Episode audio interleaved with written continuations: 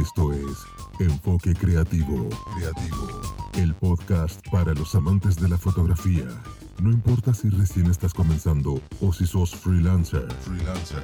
Este es tu espacio donde encontrarás los mejores consejos y entrevistas. Así que subí el volumen, dale play y disfruta Enfoque Creativo. Enfoque Creativo. Bueno, bienvenidos a un nuevo episodio de Enfoque Creativo, este que es el, el espacio, el podcast para aprender fotografía, para conocer eh, a diferentes referentes del mercado. Y en esta oportunidad vamos a estar hablando con Gaby y con Lau, los chicos de Dream Big Studio. Así que chicos, ¿cómo andan? Buenas tardes. Buenas tardes, ¿cómo estás Carlos? Hola Carlos, ¿cómo estás? Eh, un placer estar acá en, en tu podcast de, de fotografía junto a, a otros colegas que, que, también tienen tanto talento, así que el honor es nuestro. Sí, un placer, la verdad que una nueva aventura, un desafío muy lindo, así que contentos de, de poder dar nuestro aporte y estar acá presente con lo, que, con lo que podemos y con lo que tenemos, así que contentos. Es nuestro primer podcast, así que por favor Carlos, tenenos un poquito de paciencia. O sea, o sea, bien, o sea, los voy a estar haciendo debutar en un podcast. Bueno, bien, bien. bien. Tengo una gran responsabilidad. Exacto. Confiamos en vos, Carlos. Este, bueno, yo siempre, a ver, normalmente los podcasts eh, siempre arranco de la misma manera. Eh, si ustedes tuvieran que presentar, ¿no? Eh, en tercera persona, eh, ¿quiénes serían para aquellas personas que a lo mejor no tienen el agrado ni la suerte de conocerlos? Bien, qué pregunta. Sí, es difícil, es difícil. Eh, yo arrancaría diciendo que somos Lau y Gaby, que somos pareja y que estamos juntos hace 13 años, eh, compartiendo la vida. Eh, somos gente simple, con espíritu aventurero e inquieto. Sí. sí, Eh, y que bueno, que juntos fuimos descubriendo esta pasión por la fotografía y la disfrutamos día a día. Sí, que somos, somos un- una pareja que, que fotografía parejas. Eh, somos, mm, no sé, un matrimonio que, que- bueno, trata de, de ir dejando un legado a, a las, a las parejas que, que nos van confiando su, su casamiento, ¿no? ¿Es cierto que ustedes se conocen desde la escuela? Así es. ¿Cómo, cómo es esa, cómo es esa historia? Cuenten un Muy poquito. Uf, eh, bueno, arranca cuando yo tenía 14 años. Sí, yo 13. Laurita tenía 13, íbamos al mismo colegio, eh, un año menos ella, y, y bueno, eh, tuvimos ahí un, un amorío adolescente. Fuimos novios por todo un mes entero en esa época. Eh, y bueno, después nada, éramos muy chicos, siempre compartimos un grupo de amigos en común, pero bueno, la vida nos fue llevando para distintos lados. Sí, Y- yo, yo tengo mails de ese momento que le mandaba mails donde le decía que, que, bueno, que lo nuestro era un amor para futuro, que lo nuestro era un amor para más maduros ambos. Y que la vida le iba a dar la razón y íbamos a terminar. íbamos a juntos. terminar juntos. Pero bueno, en la adolescencia la realidad es que uno No estaba preparado a veces para una relación eh, Tan larga. Claro. Y, y bueno, después cada uno tuvo un noviazgo distinto eh, y se da la casualidad de que nuestros ex a los dos nos dejan el mismo día, La misma noche. la misma noche, sí. Fuimos, fuimos dejados por, en, el mismo, en el mismo momento. Fuimos abandonados, incluso fuimos al mismo bar esa noche, yo con mis amigas, él con sus amigos. No, vos fuiste solo. Yo fui solo, No nos cruzamos, pero bueno, fue el día que, que nada. que nos marcó un poquito. Fue un final, pero que dio inicio a otro comienzo y a partir de ahí fue que nos reencontramos. A la semana yo ya le estaba escribiendo cuando me enteré de que ella también había dejado, porque la realidad es que siempre había quedado algo como Claro. Y, y le estaba escribiendo y... Ahí comenzamos. Sí, a los 15, 20 días ya casi que estábamos juntos. eh, y a los 20 ya arrancamos. O sea, a los 20, a los 20 años. Sí, a los 20 ya empezamos a estar juntos hasta el día de hoy. Ahí Ya- comenzó una relación que sí que nada, Sí. sin descanso, la verdad que felices. Eh, Ahora en un mes con 13 años juntos sí. y 5 Cinco de de casados. Así que sí, es, es de- viene de chico. O sea que cuando vos te enteraste que ella estaba sola y tiraste toda la artillería pesada, ametralladora, Sí, sí. bazooka, todo completo. Y- Sí, y tuve que levantarla porque no había quedado una buena imagen mía de cuando era adolescente, así que tuve, tuve que remar ahí un poquito, pero bueno, nada, fueron 10 días de, mensaje, de mensaje, de mensaje, eh, hasta que aflojó. Como dice el verso, siempre se vuelve al primer amor. Y bueno, en nuestro caso fue así, se cumplió. Y hoy estamos acá muy felices, ya con 13 años de relación. eh, nada, disfrutando de esta vida juntos. Tendrías que, tendrías que hacer un marco, un cuadro del mail ese donde vos le pusiste que, la relación tenía futuro, iba, iba a perdurar en el tiempo. Sí, sí, sí. De, hecho, la, eh, Laurita, nada, lo imprimió en su momento, eh, porque hoy ese mail ya estaría perdido si no, y, y da la casualidad, en el día de casamiento lo proyectamos.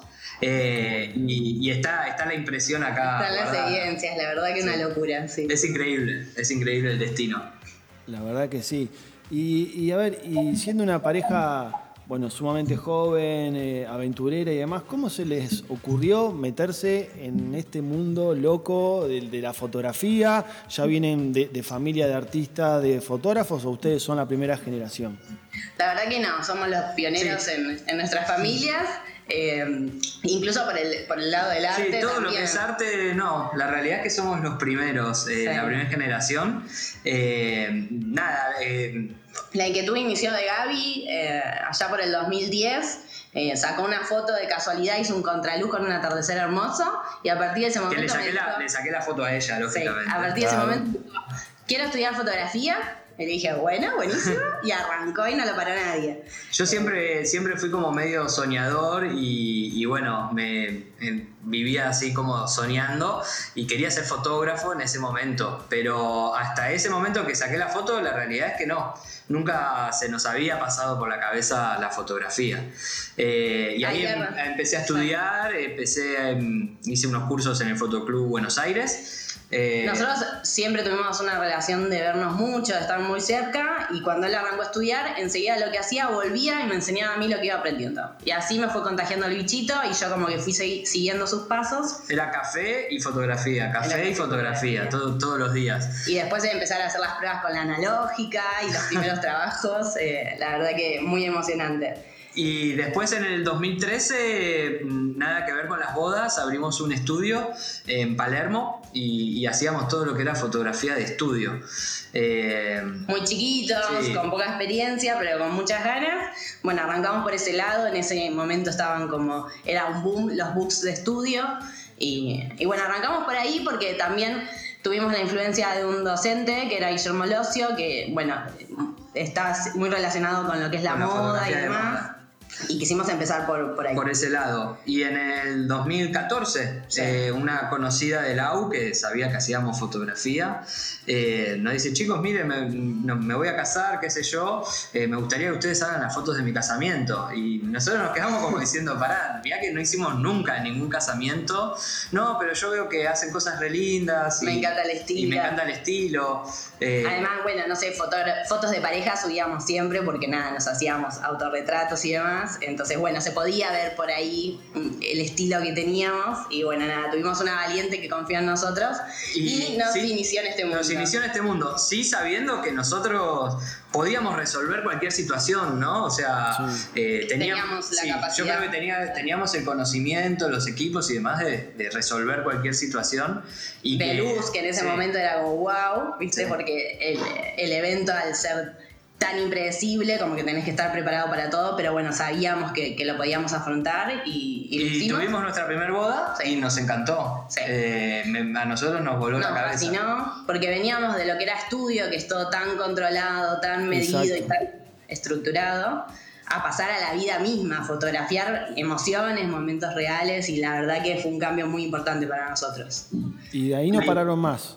Ahí no paramos, ahí no paramos, dijimos esto es lo nuestro realmente. En el 2015 también nos casamos y terminamos de entender el mundo de las bodas y nada, sabíamos que no nos queríamos ir de ahí. Y era una fotografía muy distinta en ese momento todavía. Eh, lo que era bodas, gracias a Dios después fue, fue cambiando y nosotros arrancamos ahí en, el camino este de, los casamientos, eh, perfeccionándonos, capacitándonos, eh, tomamos talleres y, también fuimos muy autodidactas, ¿no? Sí, sí, sí, sí, la verdad siempre fuimos mucho de, investigar y, bueno, hoy con el acceso a internet uno puede encontrar un tutorial de todo y siempre con esta inquietud de aprender juntos y experimentar, la verdad que estuvo muy buena y nos ayudó un montón a, descubrir en nuestra, nuestro artista interior, digamos. Y fuimos la primera generación. Sí, Mi mamá toca el piano, pero no, no sé si cuenta. No sé si cuenta como, como generación tenés, una faceta media artística, bueno, que la, que la volcás a la fotografía.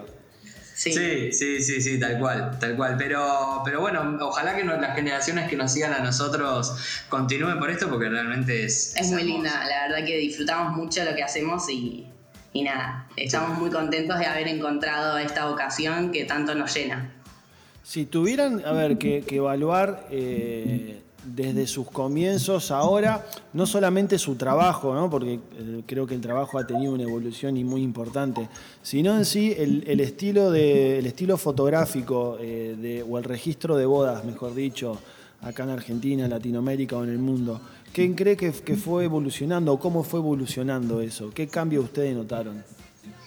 Y bueno, a ver, antes eh, como que nosotros notábamos la fotografía de boda era muy clásica, ¿no? Muy tradicional. muy tradicional, un, flash frontal. Acomodar el piecito de la novia. Que, se vea la puntita del zapato, todas como fotos muy formales, digamos. Un poco más estructuradas. Eh, y lo que se fue quizás rompiendo, gracias a Dios, es un poquito esa estructura, ¿no? Es como, eh, o al menos nosotros fuimos también encontrando en ese lugar donde más cómodos nos sentimos. Una forma de expresión, sí, una forma de hacer arte. Eh, una, exactamente, una forma de hacer arte a través de la fotografía de boda, no solamente un mero registro que, tiene que estar y que creemos también no puede faltar, pero, pero una manera de hacer arte, de poder expresar eh, sentimientos, eh, expresar emociones en una fotografía de boda.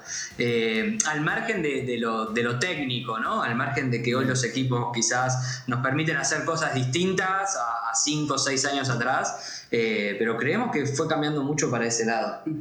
Sí, capaz que a lo mejor hoy no es necesario llevar tantos equipos, que a lo mejor antes tenía que llevar eh, un montón de iluminación hoy con, dos equipos, con, el ISO que tienen, capaz que puedes sacar una foto utilizando únicamente la luz, la luz del, del salón o la luz ambiente. Sí, sí, sí, fue, fue evolucionando, creemos nosotros. Eh, aún hay, hay gente, hay, hay, colegas que siguen haciendo fotografía clásica eh, y hay clientes también para aquellos que hacen fotografía clásica que buscan el registro fotográfico, ¿no? Y después están los clientes que quizás buscan un poco... Ir un poco más allá, que sea todo un legado, eh, que sea una foto que exprese, que sea real y que no sea tan posada y armada. Eh, así que ahí es donde nosotros nos sentimos un poco más, más cómodos, eh, donde encontramos nuestro nicho. O sea, sí, de salir un poco de lo posado a, ir a más eh, emociones o reflejar más las, emociones o los momentos de la, de la fiesta. Totalmente, totalmente. Y hacerlo siempre desde el mejor punto, desafiarnos a buscar el mejor ángulo, la mejor luz. Eh, nada, es lindo. Sí, la, mejor composición, todo. O sea, siempre. Ir registrando lo que va pasando, pero desde el mejor ángulo, desde la, de la mejor forma, Con la, con la estética más linda posible. Eh, y si ustedes se tuvieran que, diferenciar, ¿no? Decir, yo hoy soy un cliente y ¿por qué los tendría que contratar a ustedes? Em, yo creo que principalmente porque somos, además de nuestro estilo fotográfico que es bien definido y, que nada, creemos que, que se nota, eh, que está nuestra mano ahí, también somos personas muy cálidas, somos una pareja y logramos generar vínculos muy lindos con nuestros clientes y hacer que la fotografía de boda no sea eh, simplemente un trámite, sino que sea toda una experiencia en sí mismo. Eh, eso realmente creo que marca una diferencia y que se generan vínculos muy lindos que a veces trascienden la boda. Sí, sí, sí. De hecho, somos amigos de, muchísimas de las parejas que, han pasado. Hoy los vemos con sus hijos, eh, a algunos, a otros nos encontramos a tomar una cerveza. Eh, creamos realmente un vínculo. Yo creo que eso es, una diferencia. Esto de ser una pareja que fotografía parejas es como que ellos se sienten como en casa, se sienten entendidos, escuchados y lo hace todo más descontracturado y más eh, real y con lo fotográfico, digamos, creo que también eh, nos gusta mucho, mm, tenemos un estilo donde queremos que la pareja sea siempre la protagonista de la foto. Eh, o sea, que, todo lo que sea luz, composición y, líneas y demás, eh, sea para que la pareja resalte en la fotografía, ¿no? creo que, que va un poco para ese lado, Carlos. Llega, a ver, hoy sabemos qué es lo que está pasando, bueno, a nivel mundial, bueno, los eventos suspendidos, que es un poco lo que hablamos eh, off the record. Eh, el caso de que esto no hubiese estado, que estén los eventos dando vuelta, ¿cómo se organizan ustedes un, día de, boda? ¿no? ¿Cómo se organizan? O vos, eh, Gaby, vas con el novio, Lau va con la novia, o sea, ¿cómo trabajan en equipo? ¿no? Eh, eh, tenemos como toda una concentración previa a la boda. Ya para, nosotros la boda es como que arranca el día anterior eh, y ya como empezamos a concentrar. Como los equipos de fútbol, ¿viste? O sea, ya el día anterior estamos bien compenetrados, tranquilos, relajados, buscando ir libres eh, de pensamientos. Libres de preocupaciones. Eh, es como, eh, yo siempre digo lo mismo, un equipo de fútbol, bueno, menos yo jugué al fútbol y, lo comparo mucho con eso. nada, yo cuando entrenaba esperaba el fin de semana para ir a jugar, o sea, no me daba miedo ir a jugar, no me presionaba salir a jugar, sino que al revés, era lo que quería. Y, bueno, hoy lo, comparo un poquito con, con los casamientos y es lo mismo, ¿no? Estamos toda la semana como entrenando para, para, que llegue ese momento. Entonces es como que nuestra boda ya, bueno, nuestra boda, la, boda de nuestros clientes ya empieza el día anterior, ya estamos tranquis, estamos todos los equipos listos, haciendo un checklist de todo. Eh, y el día de la boda, la realidad es que no, no tenemos como una receta que, vaya para, todas las parejas igual. Cada boda tiene algo que la distingue, que la hace distinta. Eh, pero si hablamos de una generalidad, eh, sí, lo que son los getting ready, los, los, los Siempre yo, yo voy con la novia y él con el novio. A mí me gusta el caos de, los novios y a ahorita la. Y yo me, me con la tranquilidad que suele haber en los getting ready de las chicas. Eh, la verdad que nada, nos entendemos muy bien y sabemos eh, como meternos en cada situación, tanto yo con, con las chicas y, lo que se vive ese día, como Gaby con los varones, el caos y el descontrol que suele vivirse también. Y después sí nos encontramos en la ceremonia eh, Lau suele ir con, Yo voy con la novia directamente. En el auto, eh, nos encontramos en la ceremonia. No, no hay como tareas eh, repartidas previamente. No es que uno dice, bueno, en, la ceremonia yo voy a hacer tomas generales y, y, Laurita se va a enfocar en los novios, o, Lau va a hacer lo artístico y yo voy a hacer el registro. Estamos siempre comunicados, incluso tenemos handys. Ah, Entonces, capaz que Gaby ve una foto, sabe que llegó antes a la iglesia y sabe que puede subir a la escalera a un. A un sí, algo para hacer una foto. cuando hay como un entrepiso y me dice, yo voy a estar ahí, vos asegurate la entrada. Entonces, a veces sí nos vamos comunicando como para saber que tenemos todo cubierto. Eh, pero bueno, cada uno es libre de crear y de, ir haciendo lo que la inspiración le va diciendo. Además, como, como también somos pareja y, nada, vivimos juntos y todo, tenemos como un entendimiento medio telepático. Eh, es como que... Sí, nos miramos y ya sabemos. Y a veces sin mirar yo sé lo que está haciendo Lau y, Lau sabe lo que estoy haciendo yo. Eh, así que eh, no hay una organización previa eh, sí, lógicamente, el checklist, hacemos todo juntos. Eh, preparamos los equipos juntos, cargamos las pilas, eh, Getting Ready novio voy yo, Getting Ready novia va Laurita, y después ceremonia, fiesta, retratos. Siempre todo lo que es, sí, siempre en equipo, siempre en equipo. Pero sin, sin aplicar una misma receta, digamos. Bien, y normalmente a las bodas van ustedes dos solos o van, van o tienen algún otro equipo que los acompaña. Mm, no, por lo general, eh, va, por lo general no siempre vamos nosotros. Eh, la, realidad es que nos gusta mucho eh, ese servicio como personalizado. Eh, Creemos que es importante conocer a los novios, ya saber lo que buscan, lo que quieren y que ellos nos conozcan para que también estar cómodos. No es lo mismo a veces cuando llega alguien que ellos no conocen, como que puede generar algún, poco, algún tipo de rispideces. Eh, entonces, nada, nos gusta hacerlo nosotros, es como nuestra marca de agua. y bueno. Em, sí, habíamos empezado justo pobre a sumar un asistente que fue, vino una sola boda, porque fue la del 14 de marzo. y, teníamos, teníamos ganas de empezar a sumar un, asistente eh, para que nos ayude, sobre todo eh, en cuanto a armar un trípode, armar un flash. Eh, que nosotros quizás podamos estar más pendientes de, otras situaciones eh, y, no tanto de, lo que es lo técnico. ¿sí? se incorporó al equipo este año, pero bueno, lamentablemente fue una asistencia cortita, pero bueno, cuando Nada, tomemos, espero que siga queriendo estar. Sí, chicos, ¿y son de llevar muchos equipos? O sea, ¿con, qué equipos eh, utilizan? Eh, ¿Con qué lentes normalmente están en, las bodas? Bien. sí, la verdad que, a ver, quizás usar, terminamos usando poco. me gusta, nos gusta tener equipo como por demás para tener respaldo, respaldo tener diferentes opciones. Eh, en cuanto a equipos, bueno, trabajamos con marca Canon. Eh, tenemos cuatro cámaras, usamos dos cuerpos cada uno, eh, dos 6D, 6D Mark II, cada uno tenemos. Y después yo trabajo con lentes fijos, yo suelo trabajar con un 28 milímetros fijo y con un 50 milímetros fijo. Y Laurita suele trabajar con lentes zoom 24-70 y 70-200 en 2.8. Eso es como el equipo base que, cada uno tiene en todo momento, ¿sí? Eh, salvo después en la parte del baile, en la parte de la fiesta, que, bueno, ahí ya el 70-200 no lo usamos, usamos nada más el, gran angular, digamos. Eh, y después eh, sí tenemos flashes, tenemos tres flashes, también marca Canon, radios, mm, pilas recargables. Sí, después llevamos los trípodes para el caso de las ceremonias en exteriores, que no sabes si la iluminación va a ser suficiente, ahí como nos aseguramos, sabes que tenemos para poner nuestro flash de forma estable y que la iluminación sea la más linda posible. Por lo general siempre trabajamos cuando, cuando es posible trabajar con luz natural, preferimos forzar el ISO y, tener una, linda luz ambiente.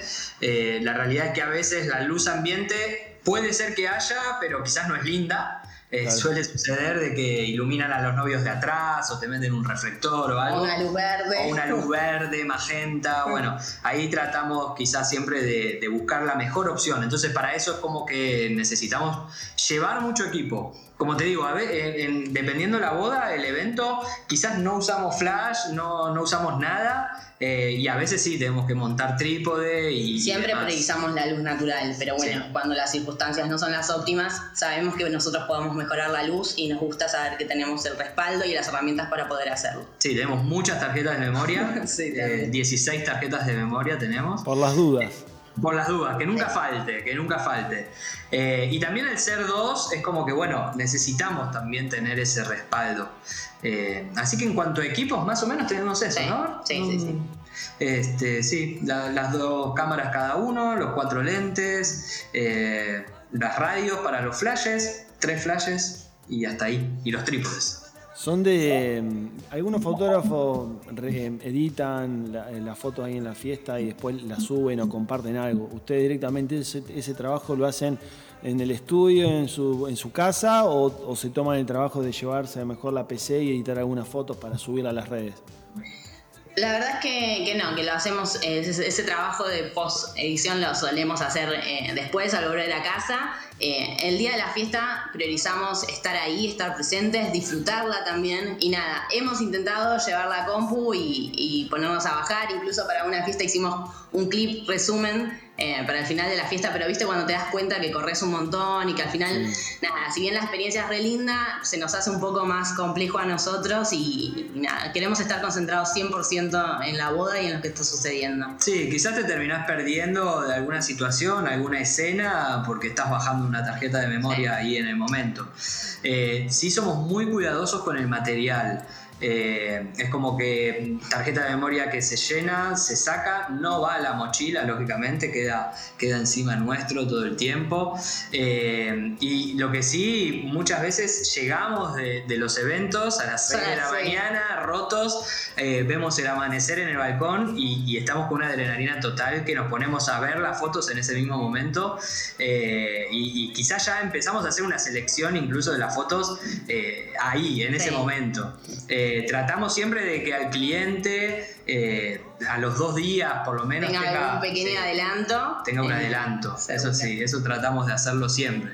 Pero en el momento no. Además eso es muy importante, lo, que acaban de decir también, el hecho de la rapidez.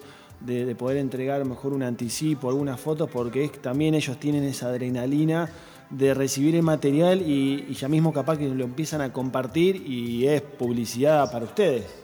Totalmente, totalmente. Ellos siempre van a estar agradecidos de ver las fotos rápido porque nada, están expectantes, están súper emocionados y es un mimo re lindo. Y además también nos ayuda mucho a mover las redes a nosotros.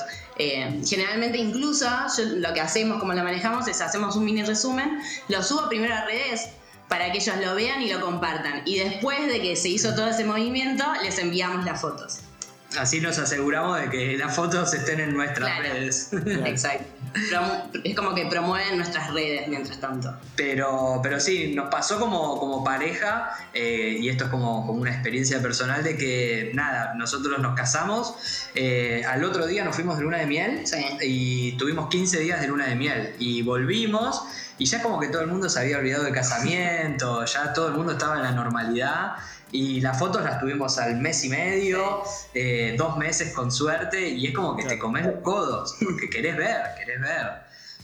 Sí, sí, sí, sí pasa. Por eso es esa, es esa adrenalina que, a ver, que es necesaria un poco para, no solamente para el negocio en sí, porque como hablábamos recién, es publicidad que ellos te hacen, sino también habla muy bien de ustedes, que después lo que yo veo reflejado también en las, en, las redes sociales con, las, con los comentarios o testimonios de los clientes.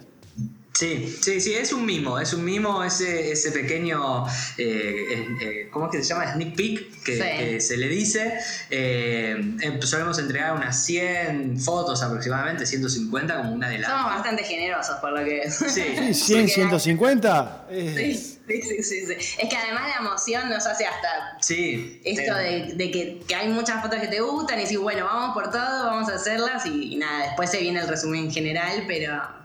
A, una pareja creo que le habíamos entregado como 200 y pico. Al otro día, 200 fotos de resumen. Bueno, casi que resumen es un trabajo final, se podría decir, pero, eh. pero... pero. sí, nos pasa eso, porque también es como que queremos lo mejor para la pareja, ¿no? Y, Incluso estamos pendientes de si se van de luna de miel al otro día, a qué hora, para poder tenerlo disponible antes y que lo puedan ver, porque una vez que se suben en el aéreo ya se quedan generalmente sin datos.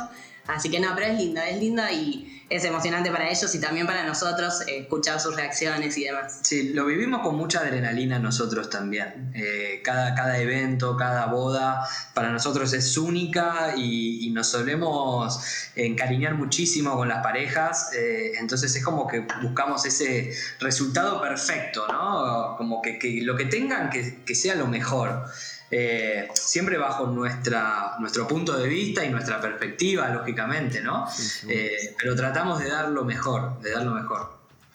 Hablando un poco del tema de, redes sociales, ¿cómo es eh, el trabajo que ustedes hacen en las redes? ¿Se ¿Tienen algún equipo? ¿Delegan? ¿Lo arman ustedes? Bueno, me, me habían comentado que están estrenando nueva, nuevo sitio web. O sea, ¿cómo es el, desarrollo en sí o la trastienda, por así decirlo, del negocio, que es, es, la vidriera, ¿no? El tema de las redes sociales. ¿Cómo lo manejan?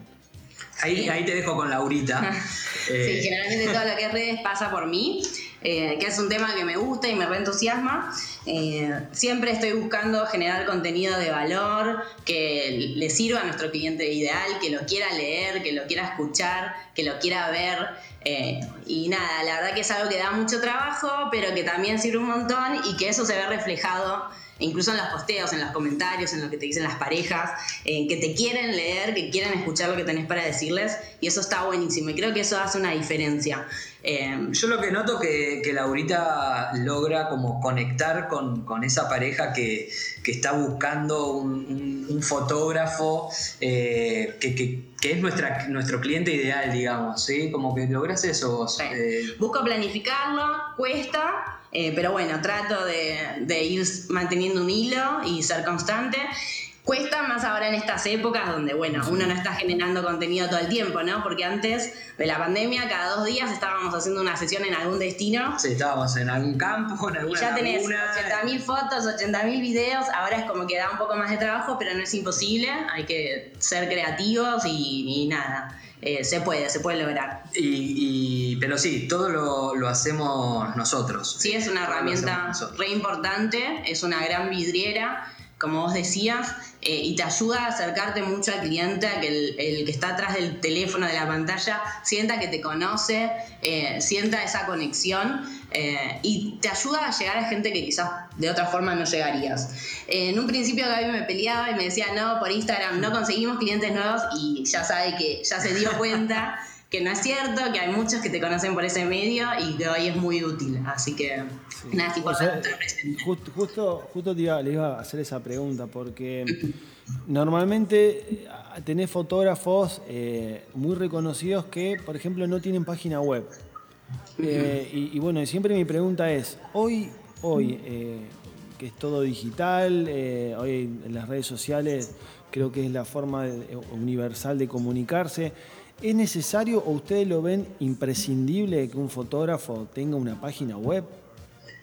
Sí, para, mí sí, sin dudas. es donde el cliente va después a reafirmar todo lo que ve en redes, los testimonios que escucha o la recomendación de un amigo lo va a confirmar a la, web. Además, es, tu casa, digamos, ¿no? Ahí en, en la página web uno pone sus reglas eh, y es tu casa, no, no dependés de, Del algoritmo, ni de Instagram, ni... Viste que hoy las redes, antes era Facebook, era un boom, y capaz que tenías 40.000 seguidores, y hoy esos 40.000 seguidores de Facebook, nada, están ahí en duda, se pueden decir. Eh, y, lo mismo puede pasar con Instagram. Mañana te va a pasar lo mismo con Instagram, con TikTok, con la red social que venga siempre va a ir cambiando. Hace poquitos eh, Instagram sacó los Reels eh, y todo el mundo ahora estamos con los Reels. Y mañana, y es como que eh, la web es tu casa, entonces es, para mí como infaltable a la hora de, ser fotógrafo. Que en unos inicios quizás se puede, donde la ah, web se puede, pero bueno, habla del profesional que está detrás eh, y de la estructura que tiene la empresa. Entonces por eso creemos que es importante. Además también yo como consumidor digo, bueno, voy a buscar algo y lo que hago es buscar en Google. O sea, veo en Instagram, pero una vez que veo en Instagram y chusmeo y qué sé yo, me voy a Google y, y te da como cierto respaldo, ¿no? Habla un poquito del respaldo, del aval, de que no sos solamente un Instagram, sino que sos una web eh, y, tenés quizás un perfil en algún otro portal, eh, como que, el, cliente tiene que verte en un montón de lados para mí. Y, todo, y, perdón, Carlos, todos esos lados, eh, todos esos lados también que sean estén, estén alineados, exactamente. Sí, sí, además yo agrego que, no sé, mañana se levanta el dueño de Facebook y dice, bueno, borro Facebook, borro Instagram y vos decís, perdí todo mi negocio. No tengo, no tengo más nada, o sea, me, vino el huracán y me voló el local. Quédate con el tuque mirando al norte. Claro, y bueno, muy lejos no estamos, pero bueno, eh, con esto ahora voy a decir, bueno, tengo mi página web, como vos decís, tengo mi web, pongo las fotos como yo quiero, los colores que yo quiero. O sea, como decís, tengo mi casa. La Exactamente, o armás a tu gusto. Y, ustedes, analizando un poquito, por ejemplo, lo que es el negocio en sí, si ustedes tuvieran que diversificar eh, los, pedidos de presupuestos o, los clientes, ¿por cuál red social a lo mejor se contactan más con ustedes?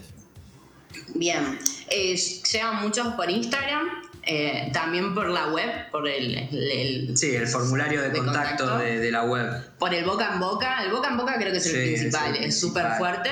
Y también por los portales, los portales de bodas son importantes. Llega un 98% de, de consultas que nada, que, no van. Que no van, que terminan siendo un tanteo del mercado de bodas, de fotografía de bodas, pero después hay también un porcentaje de ahí que te conocen por ahí, quizás se van a tus redes y a partir de ahí empieza la relación, digamos. Lo importante es que el cliente te encuentre, creo yo, eh, y, que después eh, quizás el cliente que te ve en el portal de novias va a tu Instagram y va a tu web, o al menos es el cliente también que buscamos nosotros, ¿no? Un cliente que, le guste, que se interese, que, que la fotografía de la boda no sea, como hablábamos antes, un registro, sino que quiere algo más con su fotografía de boda. Eh, entonces se interesa, busca, se informa, eh, ve los estilos y gracias a Dios después algunos te terminan eligiendo. Eh, pero, pero tiene que, para mí, estar alineado todo. Y sí, creo que Instagram, respondiendo a la pregunta de Carlos, que nos fue un poquito por la rama, Instagram es hoy la, la fuente de mayor consultas. No sé si de mayores cierres, pero sí de consultas. Y, eso también, como te digo, eso ustedes lo arman ustedes y también, como hablamos, eh, ya sea Instagram, Facebook y la página web, que sea armónica, sea teniendo en cuenta todo, paleta de colores, todo, todo parecido para que el cliente encuentre algo similar en cualquier red donde se vaya, donde lo vaya a buscar.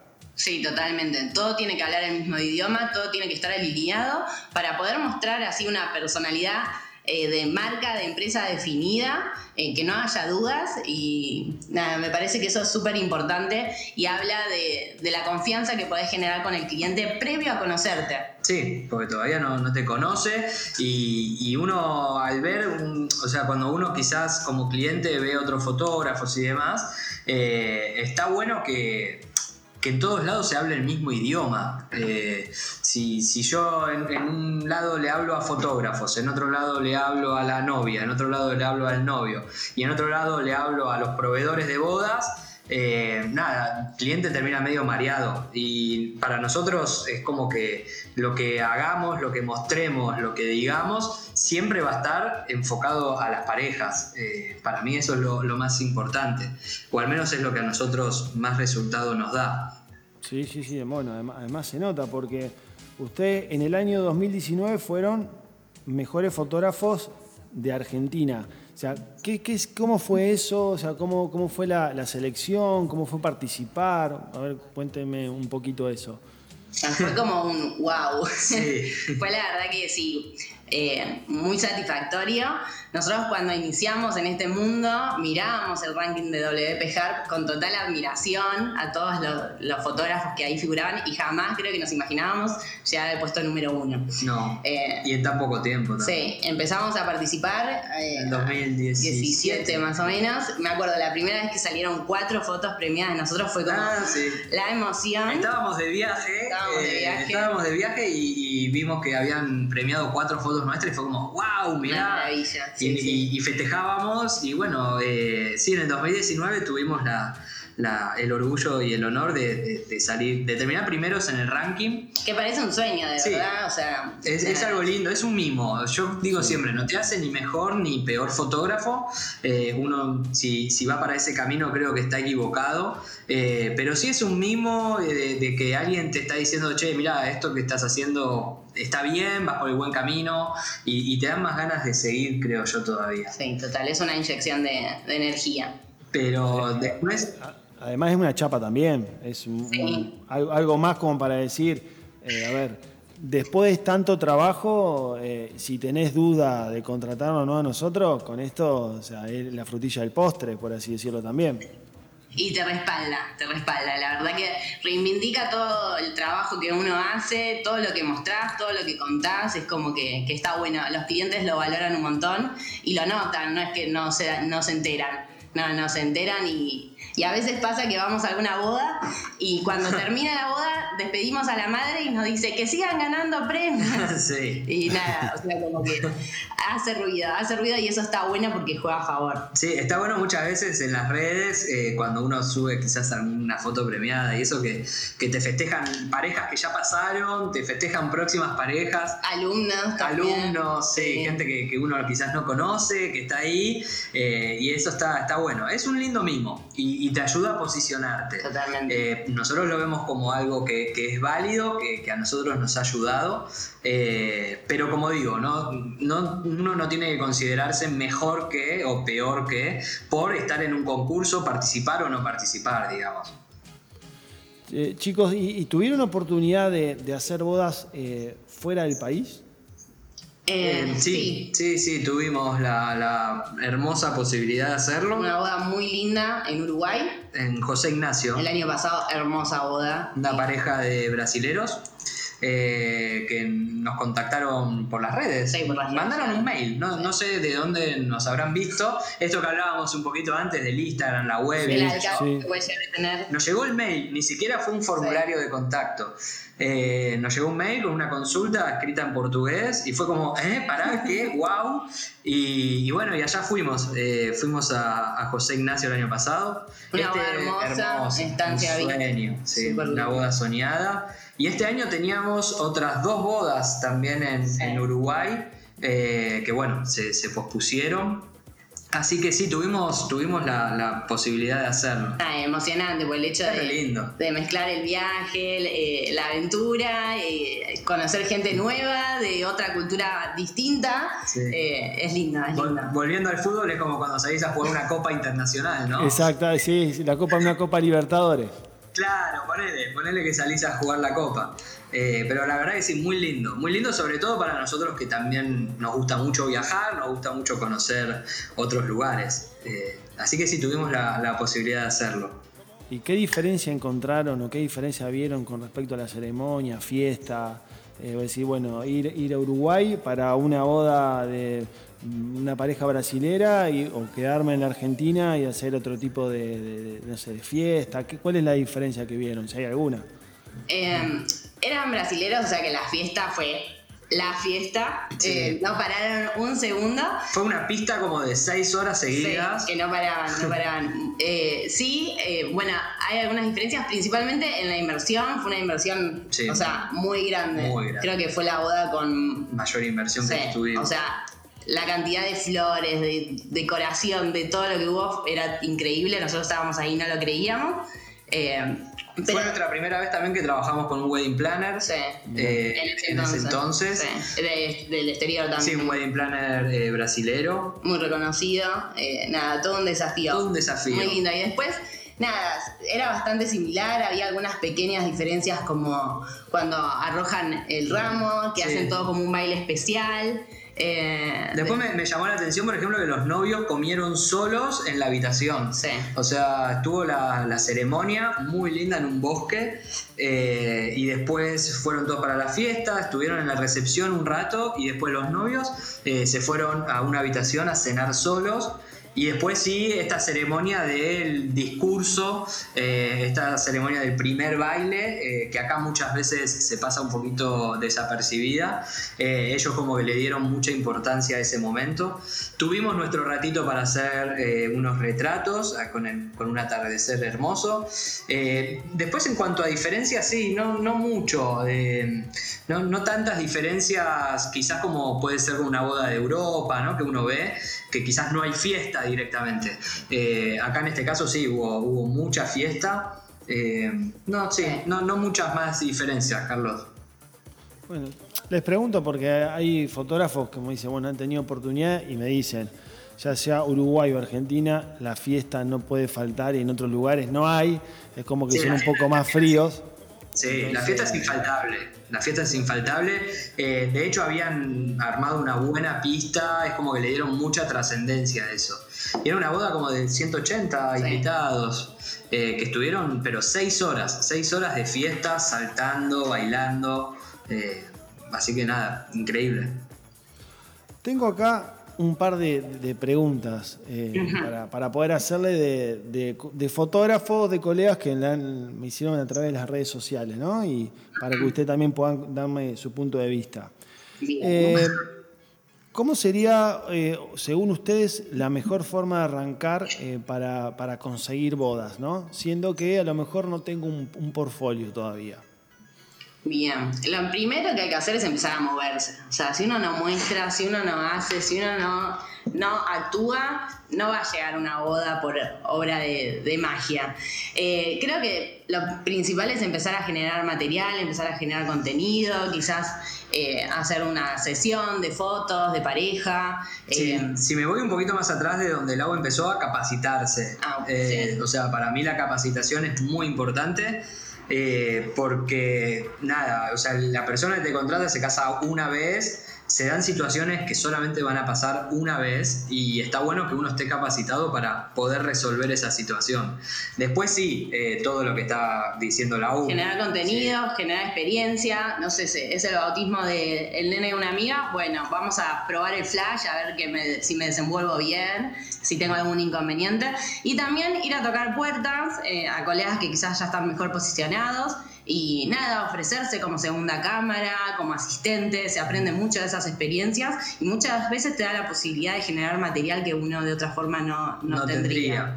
Y, aprovechar las situaciones, no sé, si uno tiene una pareja de, amigos, eh, decirles, che, vamos a hacer unas fotos, así puedo generar material, eh, si se casa algún familiar, quizás no decirle yo te voy a hacer las fotos, pero sí decirle, che, mira yo te molesta si llevo mi cámara, eh, como para ir generando material. Si uno no muestra algo, no vas a vender. Eh, yo creo que, vas a vender cuando mostrás eh, y, vas a vender lo que mostrás también. así que para mí eso, para mí va, va para ese lado. ¿Cuál sería el equipo que preguntan, el equipo ideal para comenzar, ya sea una voz, un evento o para comenzar en el mundo de la fotografía? El ideal. Eh, el, ideal o el mínimo, porque es como que. El ideal para mí sería una Sony A7 III. vamos a suponer el básico. El clásico, el básico, bien. Eh, y para mí, una, bueno, cámara ya sea reflex o, mirrorless, pero, pero que sea full frame, para mí eso marca una, buena diferencia. Eh, y después, un flash, eh, saber usarlo. si tengo un radio, mm, para mí suma mucho, que me va a permitir separar el flash de la cámara. Y, en cuanto a lentes, va mucho también dependiendo del estilo de, cada uno. Yo, por ejemplo, a mí me das un 50 milímetros y yo siempre digo lo mismo, con el 50 milímetros yo hago toda una boda. No sé si es el ideal, ¿sí? Eh, pero con un 50 milímetros yo hago todo. No, me, voy a cualquier lado, me voy a la guerra con un 50 milímetros. Pero... claro un 24-70 como el que yo uso te da la posibilidad de manejarte muy bien en muchas situaciones, ya sea en ceremonia, ya sea en retratos o sea en fiesta. Eso te da como mucha versatilidad y poder ajustarte a la situación, ¿no? Porque bueno, un 50 en una pista de baile no es imposible, pero no va a ser lo más cómodo. Sí. Eh, no, por eso. Si yo tengo que elegir un lente para iniciar, te digo un 24-70. 2470. Sí, es un lente muy versátil, muy lindo eh, y, sí, sí, podría ser un 2470, un flash eh, una radio podría sumar y, una cámara, una buena cámara que, sea fiel, digamos, que, no me vaya a dejar tirado. Y cuatro o cinco tarjetas de memoria. Sí. O sea, no, que no vayan a una boda con una o dos tarjetas de memoria muy jugado. Nada, saber que tenés back para, para poder seguir sacando fotos y que no te va a limitar el equipo. Eh, acá me hicieron, bueno, tengo una, pregunta, es eh, una vez que a lo mejor uno tiene portfolio y tiene, tiene como para mostrar algo y quiere empezar a captar clientes. Eh, ¿Qué es conveniente? ¿Usted qué recomiendan? Hay unos que me dicen, ¿tengo que empezar a cobrar barato? O directamente hacer mis trabajos, no sé, por intercambio o sorteos. Viste que normalmente en las redes sociales hacemos un sorteo para sumar seguidores y trato de captar clientes que a lo mejor a veces no son clientes porque cuando no ganaste se, fueron. Eh, entonces, ¿cómo, ¿cómo ven ese segundo paso cuando ya el fotógrafo hizo algunas, tiene algunas imágenes para poder compartir? O sea, ¿cómo puede lograr captar esos clientes?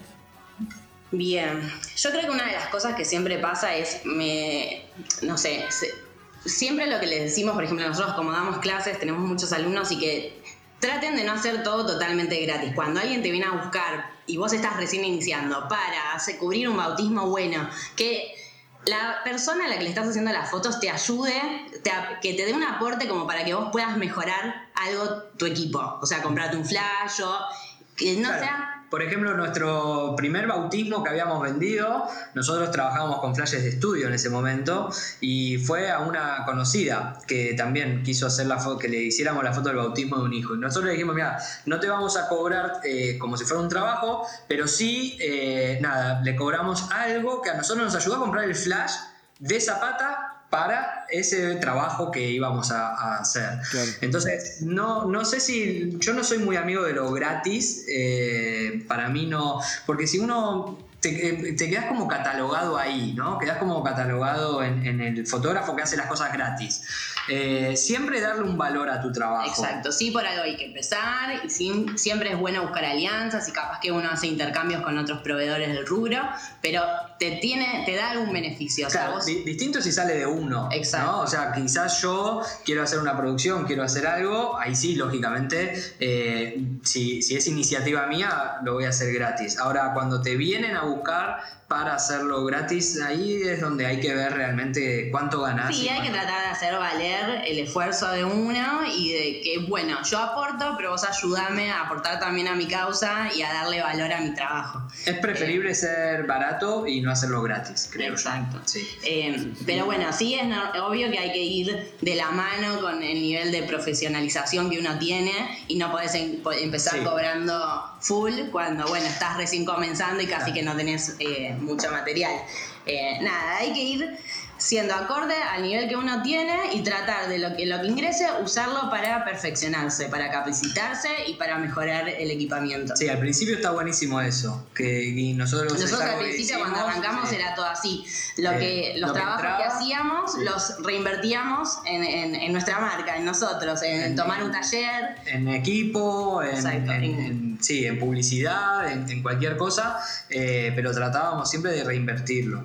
Eh, al principio cuesta, no, uno no, va a decir que es fácil, no, no hay una receta tampoco creo mágica, una fórmula que, le funcione a todos por igual, eh, pero eh, es, en su vida, pero después se puede. Yo soy, hay que ser perseverante. hay que tener perseverancia, constancia y, saber que se puede.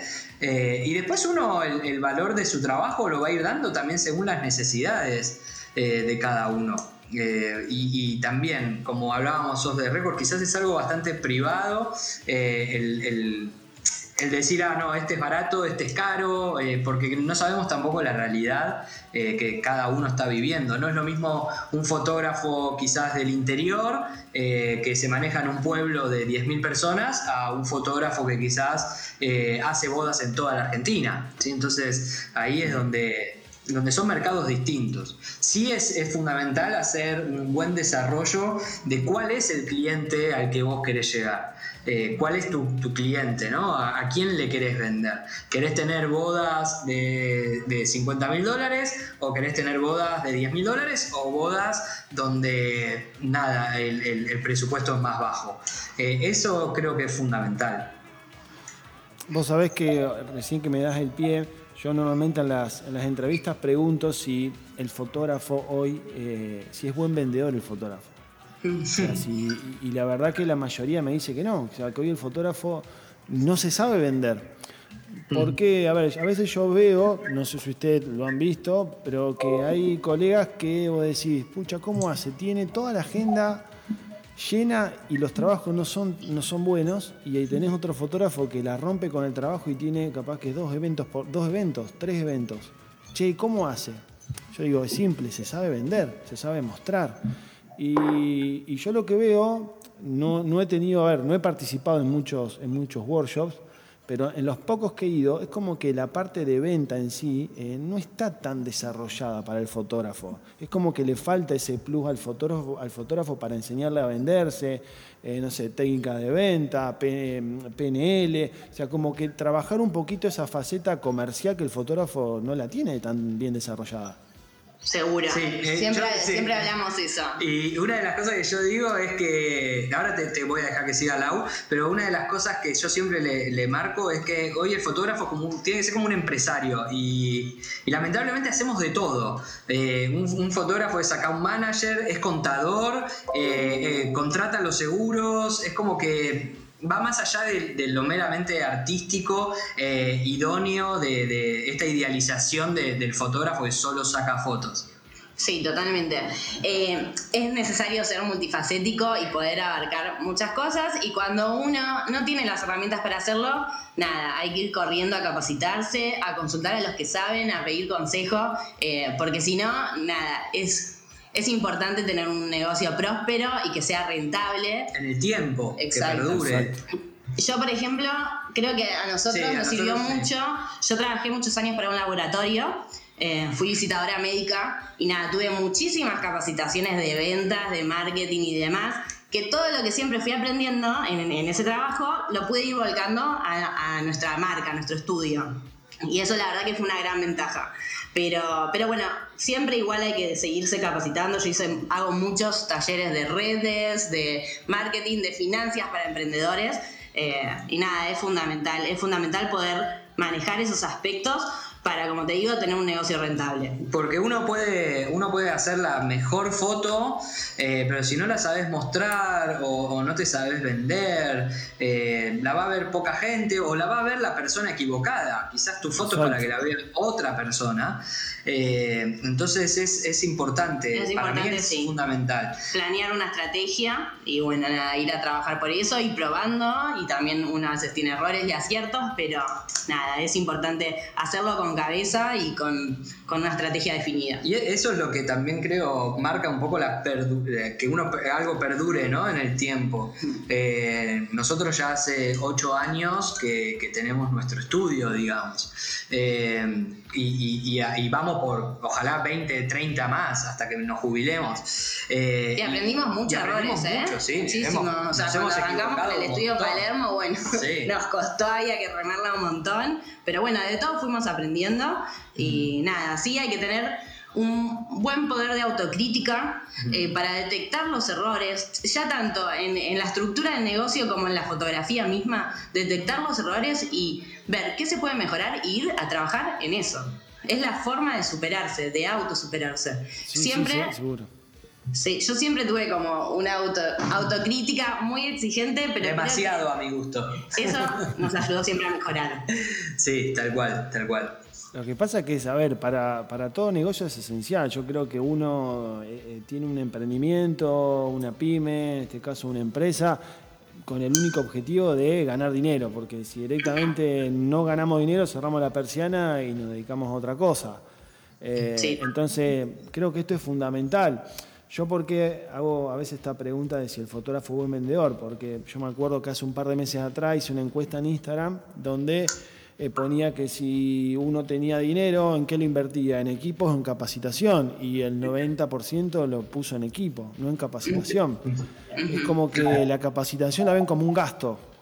Eh, y, no, como una inversión, porque yo a veces, a ver, eh, veo fotógrafos, colegas que a lo mejor recién arrancan y te digo, les digo la verdad, no tienen ni la más pálida idea, por ejemplo, cómo calcular un precio, qué es lo que hay que tener en cuenta, calcular un precio. Eh, porque hoy como estamos, hoy capaz que uno en una fiesta se le cae un lente y hoy si vos cobras un, evento 20 mil pesos no lo podés arreglar el lente y capaz que estás un año, seis meses, un año, dos años parado porque no podés arreglar el lente. Sí, totalmente. Sí, sí, tal cual. Hay, que, hay que capacitarse mucho en, eso.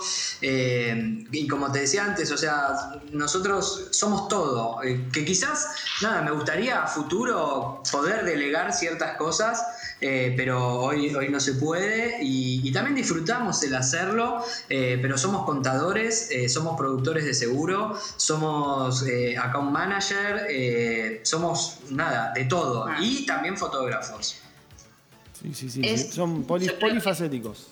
Sí, para que inicia es importante no relajarse siempre en el hecho de que, bueno, voy a improvisar y voy a resolverlo de alguna forma, sino también buscar contención, buscar apoyo, preguntarle a un colega, quizás, bueno, a ver, tengo problema con esto, ¿cómo puedo hacer? Eh, y tratar de hacerlo pisando firme, ¿sí? Eh, para poder darle continuidad y que no sea un proyecto que al final nada, terminó siendo un hobby porque no, no lo pudiste, no pudiste hacer valer tu trabajo. Sí, tratar de minimizar el, margen de error. O sea, que el margen Eso que acá es muy difícil, ¿no? En un país con tanta inflación, eh, nada, hay que ser muy inteligente. hacer un presupuesto en Argentina tenés que ser física cuántica, más o menos. Sí, sí, no, por supuesto. Hoy, hoy olvídate, o sea, hoy decís un valor y la semana que viene, es más, yo no creo que ni la, a la otra semana, al otro día, y aumentó. Y vos decís, bueno. Sí, sí. Eh, ver más cómo están las cosas. Sí, sí, sí, sí. pero, pero se puede, Carlos. ¿eh? Si uno, si uno como, como decía Laurita, lo, hay que pensarlo a largo plazo. Con eh, estrategia. Con estrategia. Es como cualquier otro tipo de negocio. O sea, eh, si yo soy arquitecto y, quiero abrir mi propio estudio de arquitectura, bueno, no es que de un día para el otro abrí mi estudio y, me llueven los clientes para que les construya las casas. Acá es más o menos lo mismo. y bueno, como con otros rubros, ¿no? Sí, yo creo que eh, una particularidad que tiene, no sé, no sé si es la sociedad o, yo lo veo así, es como que hemos transformado también en personas muy ansiosas.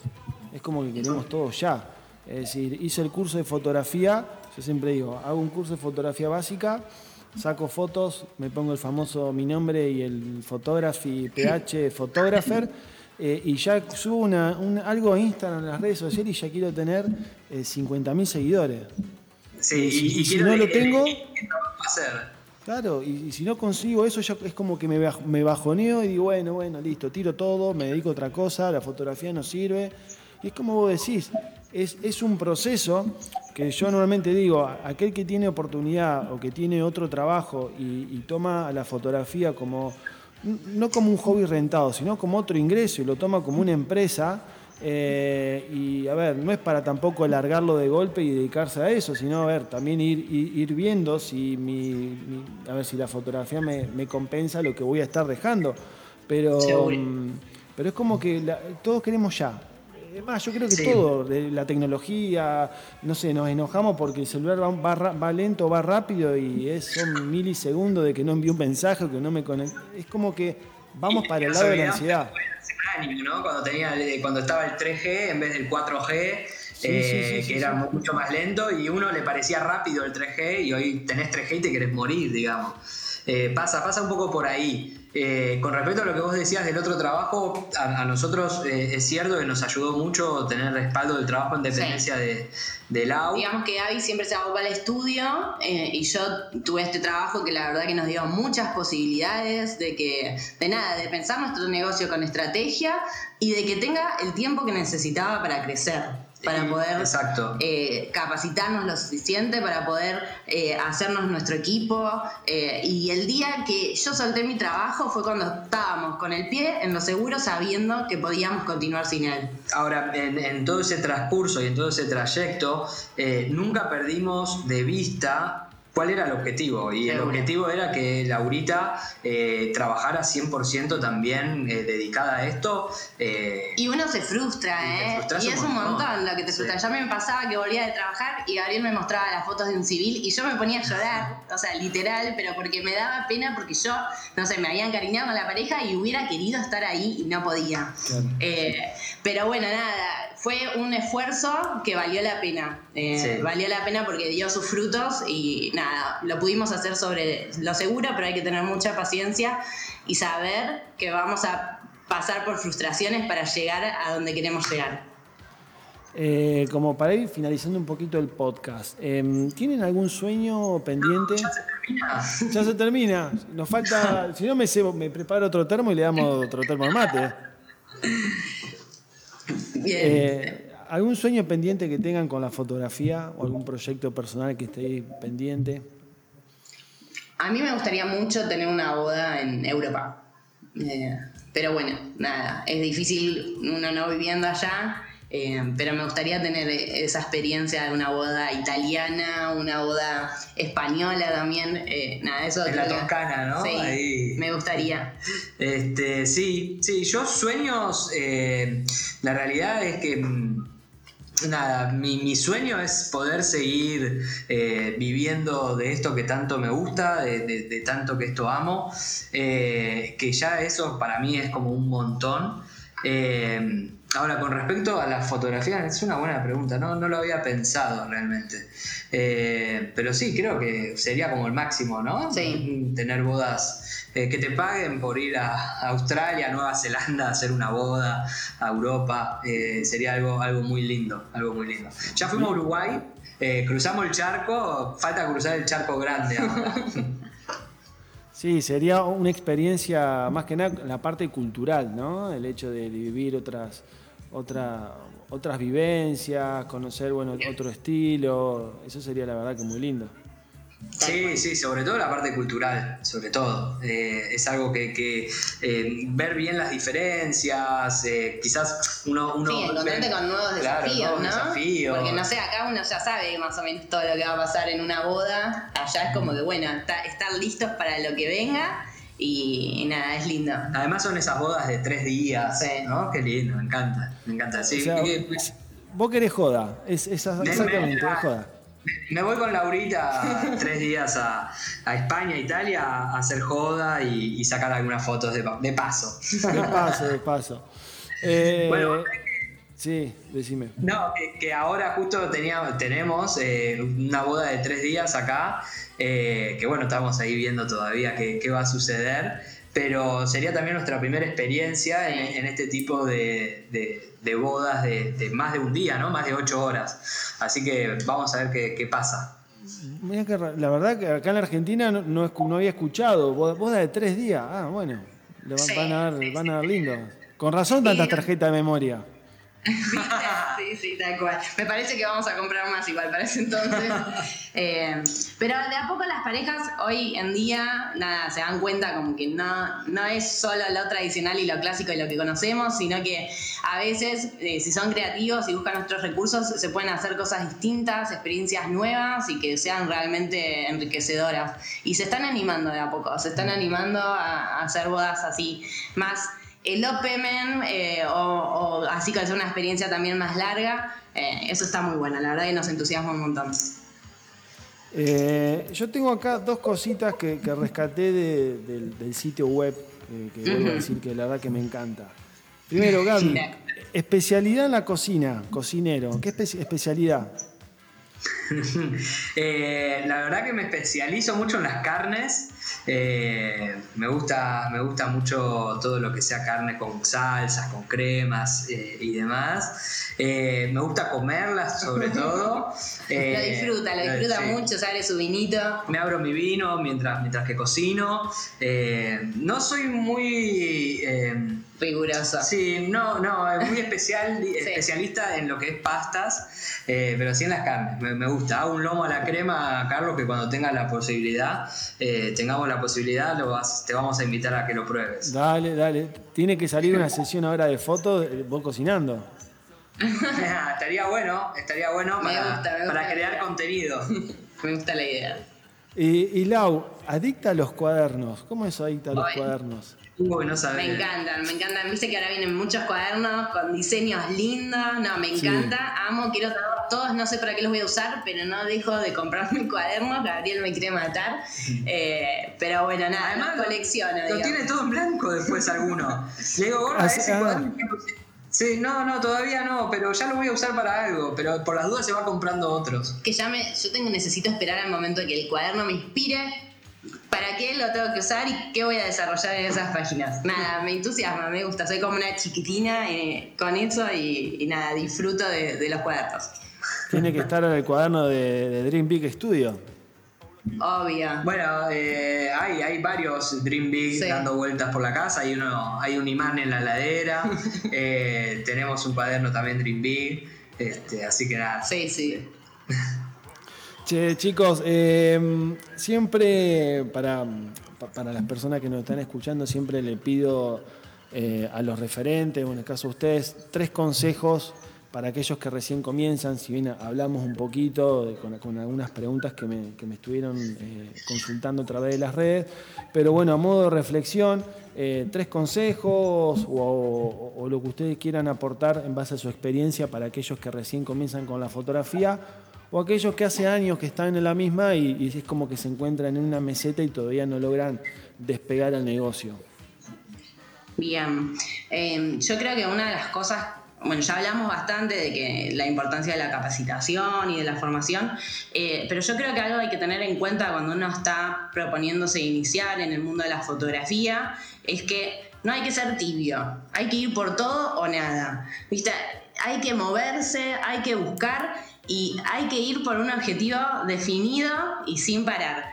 Eh, porque si vamos así suavecito y muy, muy tranqui, va a ser, nos va a costar mucho llegar. Pero si uno tiene bien un objetivo claro y va hacia él, vas a llegar. Te vas a golpear también, pero algún día vas a llegar y eso creo que es muy importante al momento de iniciar. Sí, sí, sobre todo eh, moverse, Carlos. Eh, moverse, ser, ser, inquieto, tener muchas dudas, averiguar, preguntar, eh, hacer material. El que no tiene trabajos, el, que no consigue tener trabajos, tiene algo que está, es muy valioso, que tiene tiempo.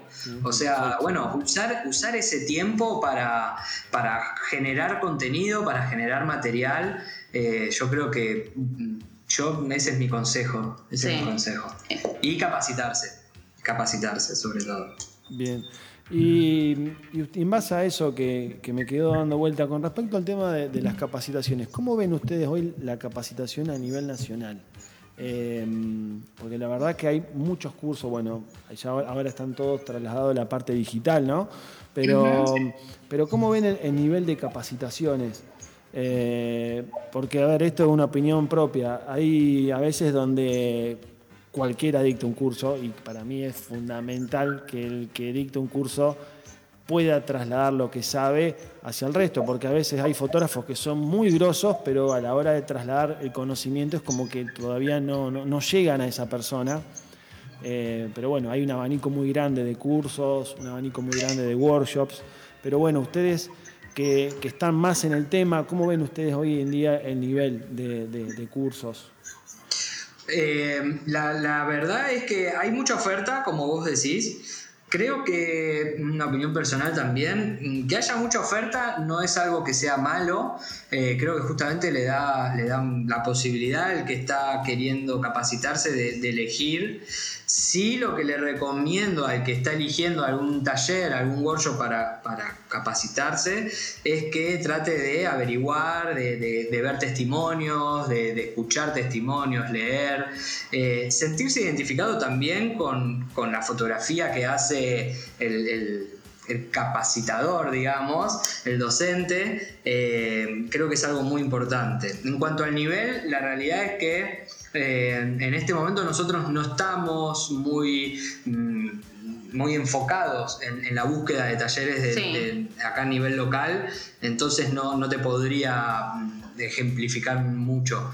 Pero, sí que buscan eh, que nada, de todo se aprende. Sí, hasta a veces de, las malas experiencias. Hasta a veces de las malas experiencias te marcan el camino que no querés recorrer. Eh, nada, lo importante es no quedarse quieto. Y también hoy con el acceso al internet y a todo lo que es digital, no sé, uno puede estar haciendo un curso con alguien del exterior. Yo sé que cuesta, que los costos son otros, pero bueno, hay cosas accesibles como los Patreon, que están muy buenos. Eh, nada, hay muchas formas. Nada, no solo quedarnos con lo que nos llega, sino indagar, buscar. Eh, y nada, hay muchas opciones, está, está bueno que, que, elijan y que opten por una, pero que no se queden ahí. Están muy buenos también los, o al menos en su momento a nosotros nos, nos sirvió mucho los foros de fotógrafos, eh, los congresos, digamos. Eh, creo que, es algo muy bueno para aquel que está iniciando. A nosotros en su momento nos había, nos había servido bastante, nos llevamos muchas cosas positivas, además de conocer también otros colegas. Sí, sí, que, a ver, yo creo que también eso, eso es lo que tiene el Congreso, la cultura del Congreso. Eh, el hecho de poder rodearse de, colegas, de fotógrafos que están en, diferentes lugares del país, pero que tienen a lo mejor tu mismo problema o tu misma dificultad o te pueden dar una mano. Creo que también eso es lo que más se tiene que aprovechar de un Congreso. Totalmente, totalmente. Siempre recomendamos a, nuestros colegas y alumnos que, si tienen la oportunidad de, participar, está buenísimo. Que es probable que no le gusten todos los disertantes, pero que sí, se van a llevar mucho material, mucho contenido y que van a aprender un montón. Y conocer gente copada también. Sí. Eso es fundamental. ¿Y, han tenido oportunidad de disertar en algún congreso? Eh, no, no, no, no. Eh, sí, a través del, del fotoclub, eh, un fotoclub San Martín que, fundamos junto con otros colegas hace un año y medio. Ahí tenemos como mucha participación activa, en la cual, bueno, brindamos charlas, talleres, capacitaciones. nada, que son experiencias súper lindas. Ahora, por ejemplo, durante la cuarentena hicimos todo un ciclo muy largo de charlas gratuitas donde tuvimos 100 conectados por, por, charla y, gente no solo de acá, gente de otros países, la verdad es súper interesante. De otras provincias también. Eh, y estuvo bueno, pero nosotros así... Sí, no, También tuvimos una participación durante la cuarentena en Baby and Kids. Ah, eh, pero a través de las redes sociales, también una de estas charlas abiertas, digamos. Pero no tuvimos la posibilidad de disertar ahora con el podcast le va a llevar, le van a llegar todos los mails para que, para que vayan a todos los congresos ahí por haber, así que. Seguro, seguro. La, verdad que nada, sería una, linda experiencia, un, nuevo desafío también. Eh, me imagino los nervios del momento, pero sería algo lindo para. Linda, sí, totalmente. Sí, sí, la, verdad que sí, creo que si tienen esa oportunidad. Eh, la van a romper, no solamente por el hecho del trabajo que hace, sino también por la calidad humana, que es lo que hablamos recién al principio del podcast, el hecho de poder transmitir esa calidez, esa, frescura, esa, energía, eh, eso es también lo que, lo que motiva el hecho de poder eh, escucharlos, el, hecho de poder verlos, así que yo creo que, que el caso que tengan oportunidad, creo que la van a, la van a romper, eso denlo por Gracias. Ojalá, gracias. Me, quedé pensando, me quedó un último consejito para alguien que está iniciando, eh, que es que nunca se olviden, sobre todo en la fotografía de bodas, que las fotos que ustedes están haciendo eh, son para la pareja, ¿sí? O sea, que, no pierdan de vista eso.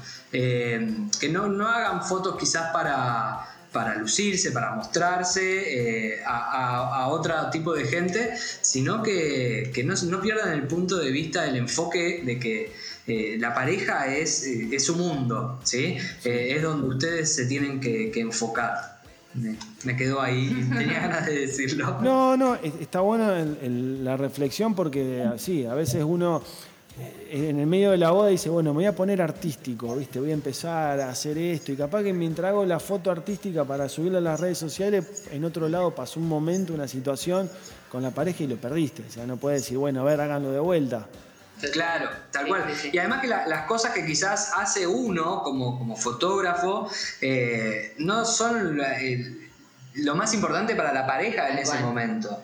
Hay una eh, frase que a mí me gusta mucho que va con eso que dice, no todo lo bonito es importante, ni todo lo importante es bonito. O sea, enfocarnos para quién estamos haciendo las fotos. Obviamente que necesitamos alimentar a nuestro artista interior, necesita jugar y crear cosas nuevas, pero tiene que ser en función del trabajo que estamos haciendo y no al revés. Sí, sí, completamente de acuerdo. Eh, chicos, bueno, la verdad, sumamente agradecido primero por el tiempo, la predisposición, tienen una onda bárbara. Eh, la verdad que admiro eh, las, parejas que trabajan y están todo el día juntos y hablan exactamente de lo mismo. La verdad que para mí eso es admirable. Eh, que no se estén tirando cosas, que no estén continuamente, que, puede estar, que puede estar, pero bueno.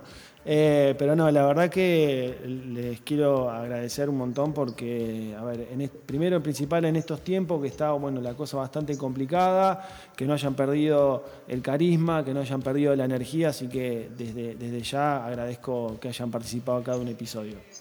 Qué lindo, qué lindo, Carlos. Eh, gracias, gracias a vos. Sí, la verdad que fue un placer, lo disfrutamos un montón y, nada, te agradecemos por toda esta movida que estás haciendo, que seguramente vas, está ayudando a muchos fotógrafos que están empezando, a los que ya estamos también, nos motiva, nos entusiasma y, nos abre nuevas puertas, así que, que gracias por la oportunidad de, estar presentes acá. Y con respecto a trabajar en, en pareja, es lo mejor que me pudo pasar. Sí, la verdad que lo disfrutamos, hacemos muy buen equipo.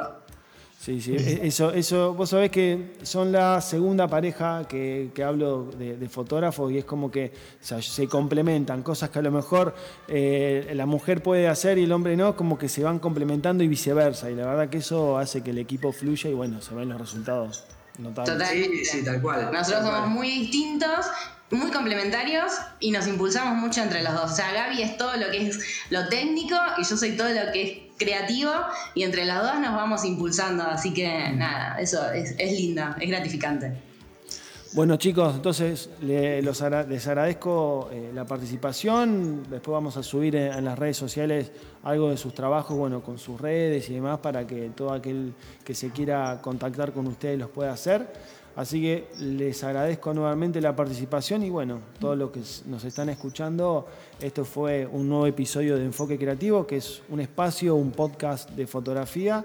Y bueno, y nos escuchamos en un próximo episodio. Muy bien, vamos a estar atentos. Gracias atentos, esperando el próximo. Gracias, Carlos. No, por favor, gracias a ustedes, chicos. Chao, chao.